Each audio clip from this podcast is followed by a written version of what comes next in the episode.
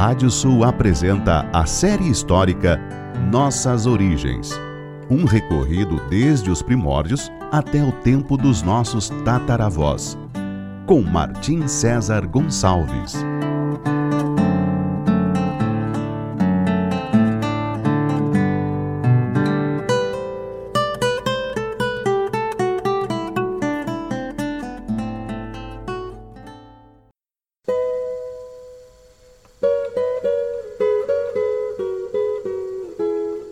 Série histórica Nossas Origens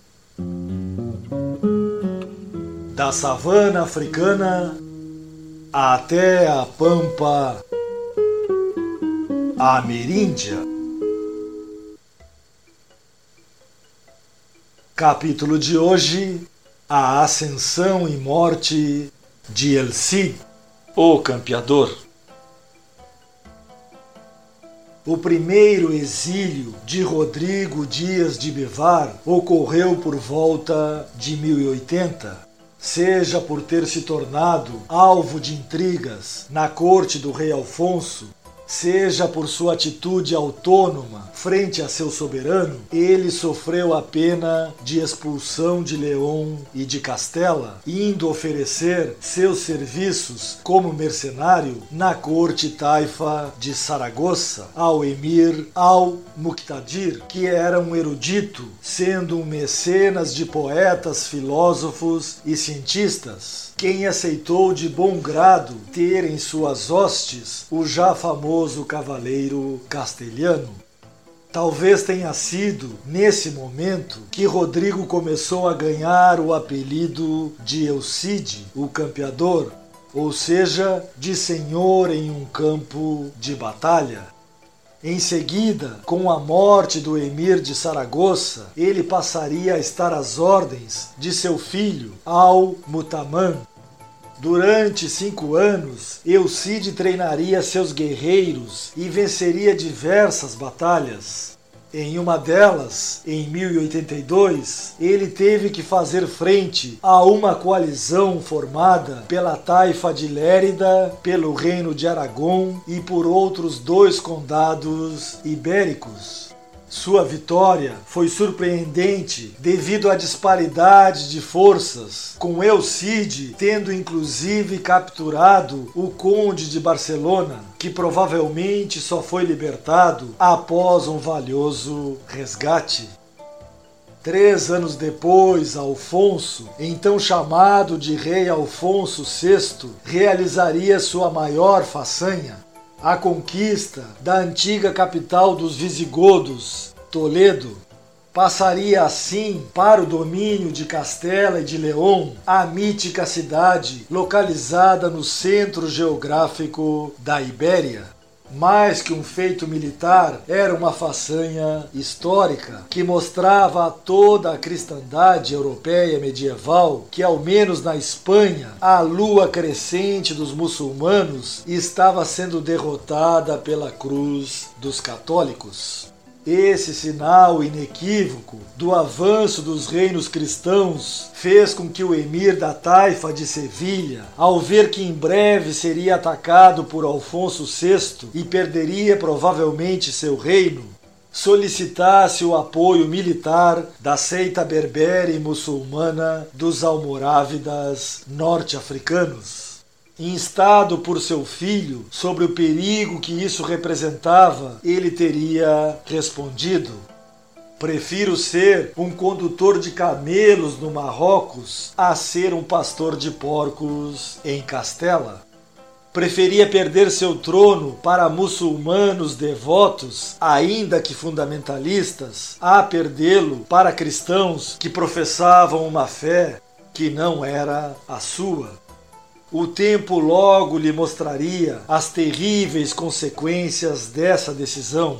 pois os muçulmanos espanhóis viviam em uma vida cultural onde o culto à alegria, ao luxo, à arte convivia com os preceitos religiosos, enquanto os almorávidas eram gente do deserto e que seguia rigorosamente uma vida austera e voltada para o mundo espiritual a liberalidade das cortes de Taifa, ainda mais com suas permissividades perante a judeus e a cristãos, escandalizaria os recém-chegados.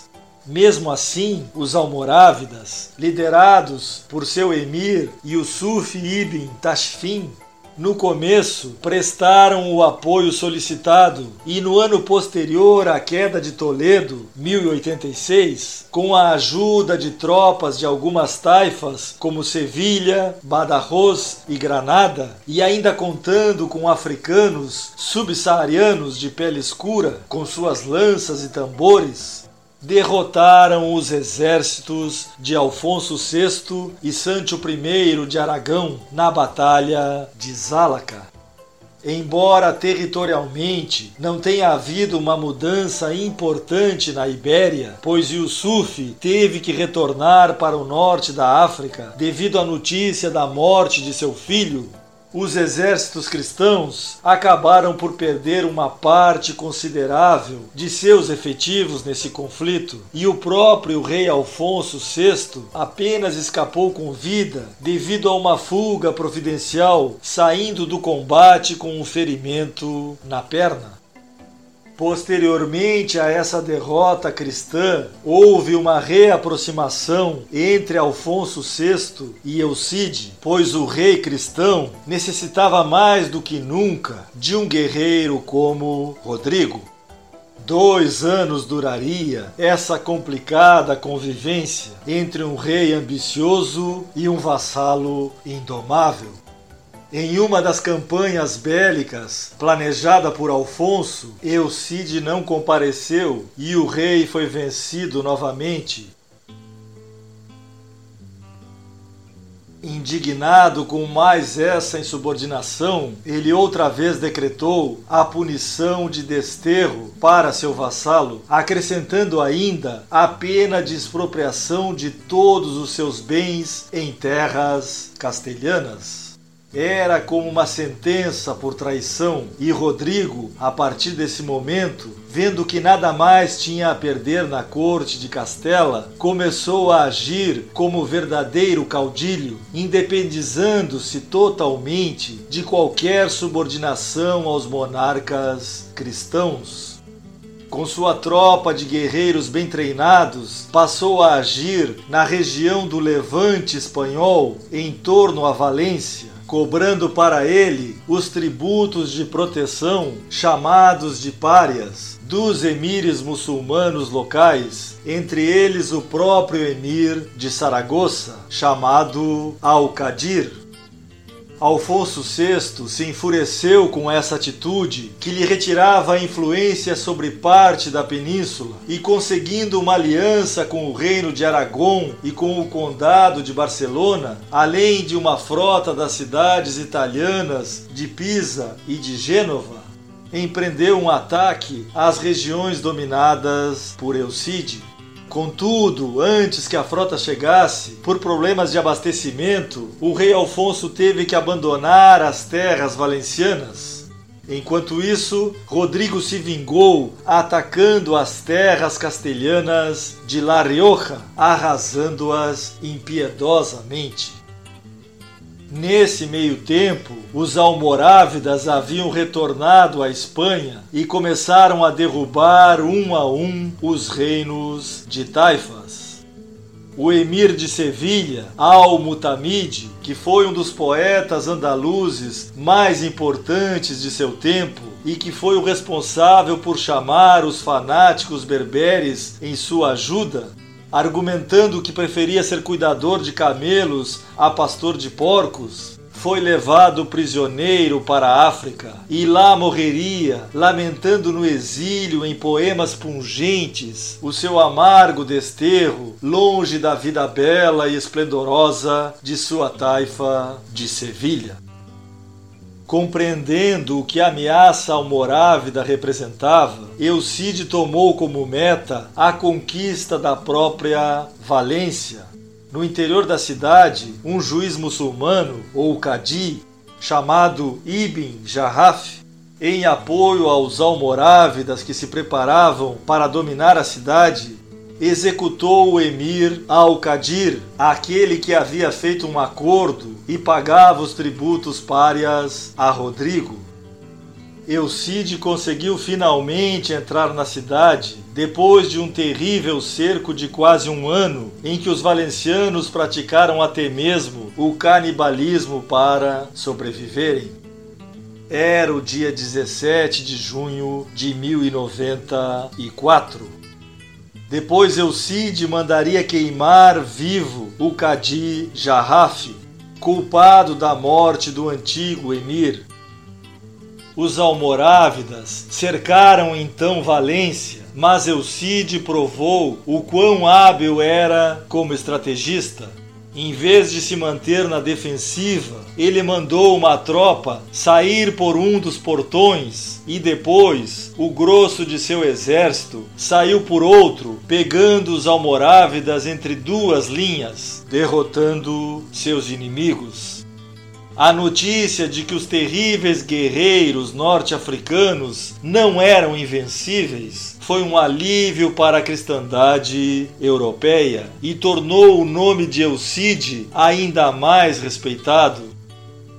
Cinco anos ele governaria Valência como um soberano independente até sua morte em 1099. Como não havia deixado herdeiros, já que seu filho morrera em batalha, lutando ao lado de Alfonso VI, foi sua esposa Rimena quem ficou governando a cidade por mais dois anos, até abandoná-la frente aos costumeiros ataques dos almorávidas. Esse foi o tempo lendário e histórico de Rodrigo Dias de Bivar, ou de Eucide, o campeador. O poeta e historiador árabe andaluz Ibn Bassan, nascido em 1084 em Santarém, na taifa de Badajoz, reconhecidamente um opositor de Eucide, escreveu sobre a morte do indômito cavaleiro. Esse homem o flagelo de seu tempo, por seu apetite pela glória, pela tenacidade prudente de seu caráter e por sua bravura heróica, foi um dos milagres de Deus. Enquanto vivia neste mundo, ele sempre alcançou um nobre triunfo sobre seus inimigos.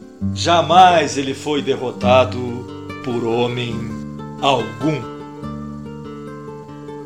No próximo capítulo falaremos sobre o nascimento do Reino de Portugal. Até lá!